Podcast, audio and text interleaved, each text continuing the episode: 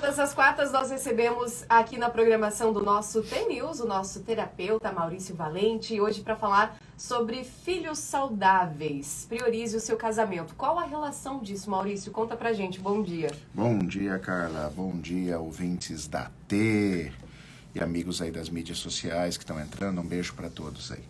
Muito bem, Carla. Um tema bem, bem bacana, um tema bem atual. Oi, Clarice, bom dia. Oi, Clarice, bom dia. Ai, muito bem. É, pessoal, assim, ó, é, todo mundo pensa na, na, nos filhos saudáveis, né, claro? Todo mundo quer seu, seus filhos saudáveis, Sim. os seus filhos equilibrados emocionalmente. Isso é muito bom. É, e isso é necessário. Porém, nós temos que entender que a gente tem que respeitar uma ordem, tá?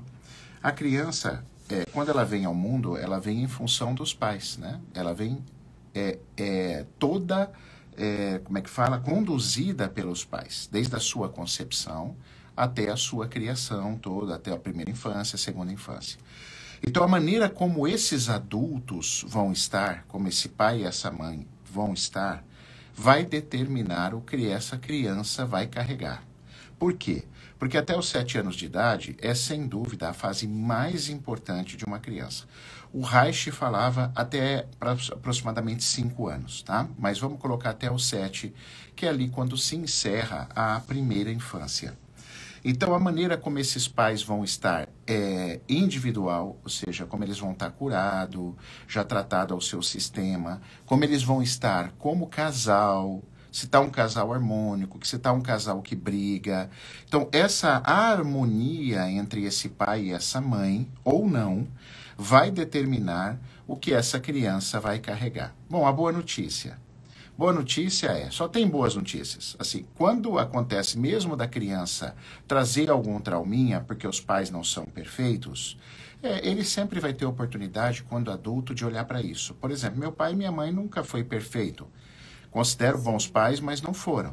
Tudo bem, na minha fase adulta eu comecei a me tratar, comecei a olhar para isso, até acho que comecei tarde, poderia ter começado mais cedo, né? Então sempre você vai ter oportunidade. E como diz um professor que me deu aula no mestrado, ele falava antes tarde do que mais tarde. Então assim, comecei a olhar e, e sempre se vai ter oportunidade, porém de se corrigir. Porém, quando a gente já presta atenção nisso no início, eu, eu passo por aquela fase melhor. Sabe aquela fase da adolescência, Carla, que todo mundo fala assim, ai, adolescência, rebeldia. Se você for um pai e uma mãe atentos nessa primeira etapa da vida da criança, a adolescência você não vai sofrer. Vai ser tranquilo. Vai ser tranquilo. E isso é incrível como acontece. Agora, se a, a primeira infância e a segunda infância do teu filho por causa dos traumas de você com o teu marido, as coisas mal resolvidas, é, essa criança vai passar uma adolescência mais difícil, talvez até revoltada com você, por exemplo, uma dinâmica que a gente vê muito. A mãe, ela não aceita a avó, então a mãe dela, então é a avó do menino. Então, é, nunca aceitou briga, treta. Enquanto esse filho é criança, é, enquanto esse filho é criança, beleza, ele está indo. Quando ele chega na adolescência, ele começa a se revoltar com a mãe. Isso é uma dinâmica bem comum. Com a mãe mesmo. Com a mãe dele. Não é com a avó. Não. A mãe tem um. Isso, a mãe tem treta com a avó. Isso. Mas ele começa a se revoltar com a mãe. Aí a mãe vai procurar ajuda. E sabe o que as mães falam? Fala assim, mas o, doutor, eu fiz tudo para esse menino. Eu não entendo porque tá Eu não assim. entendo, eu dei amor para esse menino, Sim. eu dei tudo para esse menino. Aí quando você vai investigar, você fala, mãe, mas você não aceita a tua mãe, né? Não, não aceito. Minha mãe eu não aceito. Tô obrigado hum. com ela. Hum. Então, sistemicamente é como se a criança pensasse assim, mãe, como você quer o meu respeito inconscientemente, se você não respeita a tua mãe, da onde veio a vida? Então, essas dinâmicas e muitas outras, Carla, precisam estar resolvidas. O certo, era, o certo era a gente resolver antes de ser pai e mãe. Antes.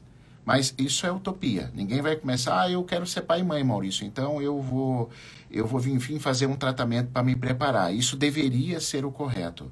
Você pode ir se desenvolvendo, é, durante o processo mesmo que você já tenha a criança. Mas o pai e a mãe precisam se responsabilizar. Por que, que é tão importante isso, Carla? Porque as primeiras pessoas que uma criança convive é o seu pai e a sua mãe. Perfeito. A mãe é o que aterra até dois anos e meio. A, pessoa, a primeira pessoa que a criança tem convivência diferente da mãe é o pai. Então, olha que interessante. Será que esse pai está presente?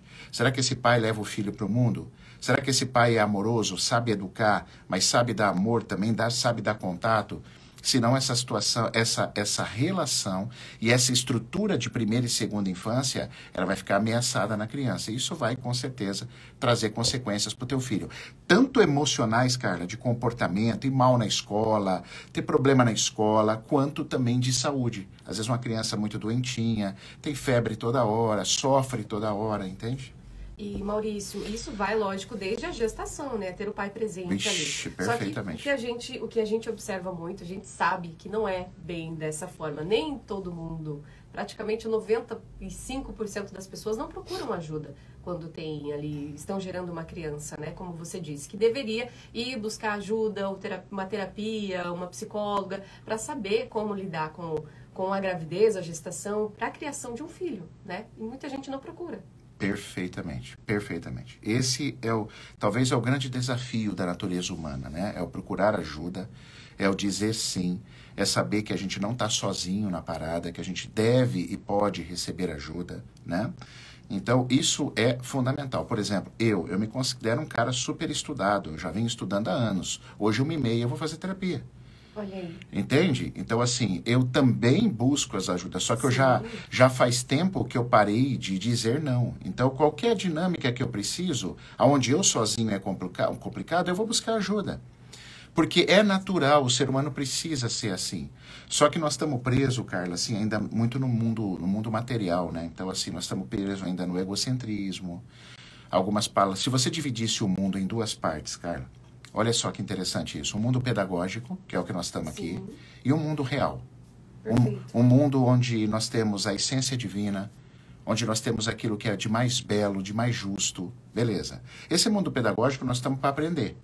Tá? Nós estamos aprendendo.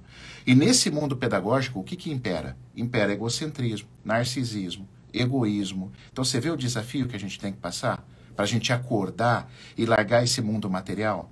Né? É só dinheiro, é carro, é casa, é roupa. É, a gente. Não, não sou contra isso, Carla. Mas assim, nós não podemos ficar só com isso, entende? Sim, sim. A gente tem que ter algo mais na nossa essência.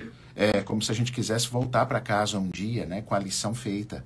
Né? Um dia todo mundo vai voltar para casa. Então, que a gente volte com a lição feita, passando de ano, né? Olha, eu fiz uma parte, eu tive minhas tecnologias, meus bens materiais, que são importantes, meu carro, mas eu também cuidei da natureza humana, eu cuidei de mim, eu cuidei do meu filho, eu olhei para o amor. Eu olhei para a tentativa de, de, de, justiça, do belo, mas não esse belo carnal físico, o belo que me aproxima da essência divina. Então, é, esse para mim deveria ser um objetivo dos seres humanos. Né? Os seres humanos deveriam estar tá focado nisso. E quando a gente está focado nisso, eu me preocupo com o próximo. Eu tenho empatia. Sim. Eu tenho empatia, inclusive pelo meu filho. Então eu vou querer me olhar. Eu vou querer pedir ajuda. Pô, eu acho que eu não estou legal. Agora, é, é, incrível a quantidade de pessoas ainda que tem, tão, tão inconscientes que ainda bate no peito, eu sou assim mesmo, a vida é assim mesmo. E aí aquilo vai se perpetuando, né? Isso. Vai se repetindo, história se repetindo. Aí o que aconteceu com você acontece com a tua filha ou com o teu filho, e aquilo vai continuando. Então isso é muito preocupante, cara. Maurício, a gente está falando muito priorizando o casamento, né? Mas nós sabemos uhum. que existem casos de mães que né, o pai abandona, uhum. tem casos muito sérios que ultimamente vem se tornando né, um dos assuntos também muito comentados, que é a questão de, de um estupro, por exemplo, né? Uhum. É, como que é essa, essa ligação daí? Uhum. Bom, vamos lá. Uma criança, por exemplo, um marido que abandonou o filho tal, realmente desafiador para a mãe. Muito. Mas a primeira dica que eu vou dar, não tente ser o pai, tente ser a mãe.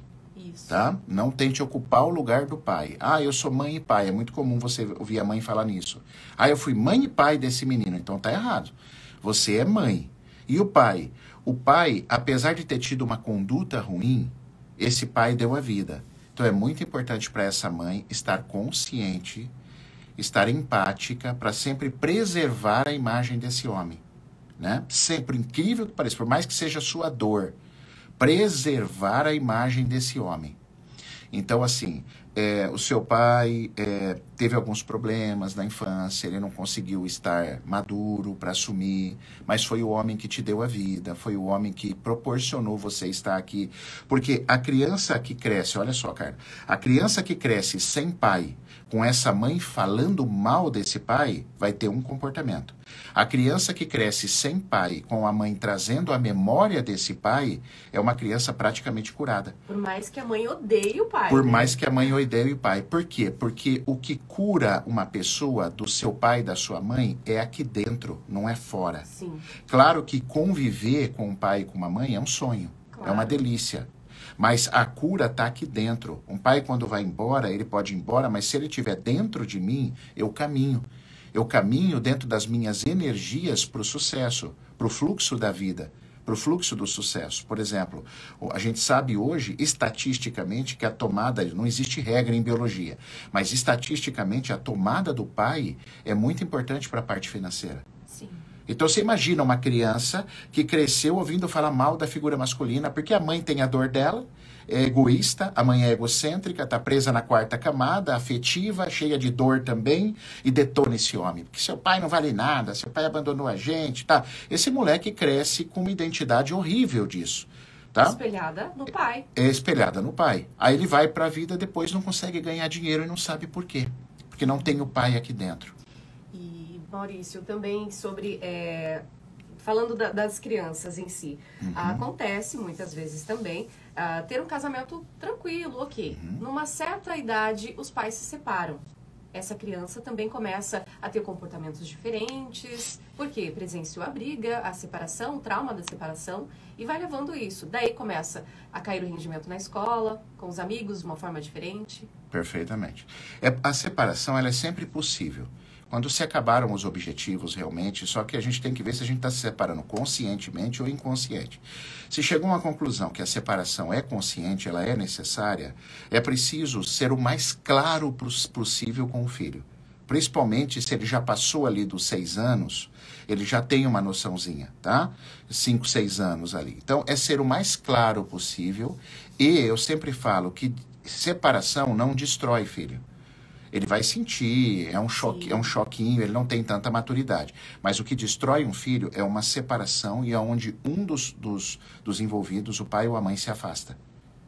E parece que esquece esse filho e larga esse filho. Isso é muito comum com o homem, porque ele separa, aí ele vai para uma nova relação. Isso. Aí aquela mulher do lado de lá, se essa mulher não é consciente, o que, que ela fala? Ah, você está dando muita atenção pro teu filho lá do outro casamento. Começa a cortar. Começa a cortar. E o homem, em vez de peitar isso e falar negativo, meu filho veio primeiro, tá? Sim. O homem fala, ah, então tá bom, para não perder a mulher. Aí eles, essa nova relação tem um filho. Aí que muitas mulheres falam, agora você precisa dar atenção pro nosso filho.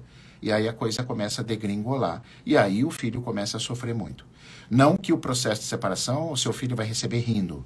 Mas eu digo para você, se, se, eh, Carla, se existir uma necessidade de um processo de separação, o filho não pode ser o motivo pelo qual isso não aconteça. Ah, eu não me separo de você por causa do nosso filho. Sabe por quê? Essa criança. Imagina a carga dessa a criança. carga, a carga. Ele vai crescer e vai saber que a mãe foi infeliz por causa dele. Porque ele atrapalhou a felicidade da mãe que poderia ter se pa- se separado e buscado uma situação melhor para a vida. Tá? Então, separação pode realmente acontecer. Agora, o que existe é muita separação tosca, que não era necessário, separações infantis, aliás, é a maioria. São a incidência de separações realmente conscientes. Ó, chegamos final do ciclo, tal, é muito pequena, cara.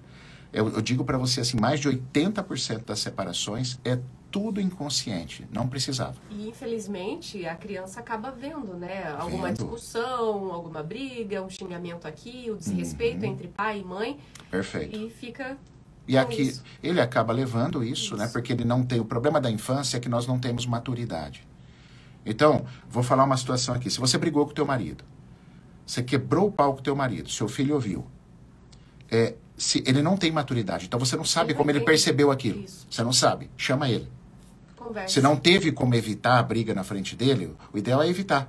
Né? Claro. Aliás, não é só briga na frente dele, muita gente acha que é na frente. A criança percebe mesmo que se estiver brigando no Japão com o teu marido numa viagem, tua criança sente aqui. Porque existe esse campo energético, esse campo mórfico. Mas beleza. Seu filho ouviu, chama ele. Fala, filho, senta aqui. Você viu hoje o papai e a mamãe gritar um com o outro realmente a gente se desentendeu, não é correto, tá? Mas deixa isso com os grandes, isso não é seu. Papai e mamãe se resolve, eu sei que é assustador.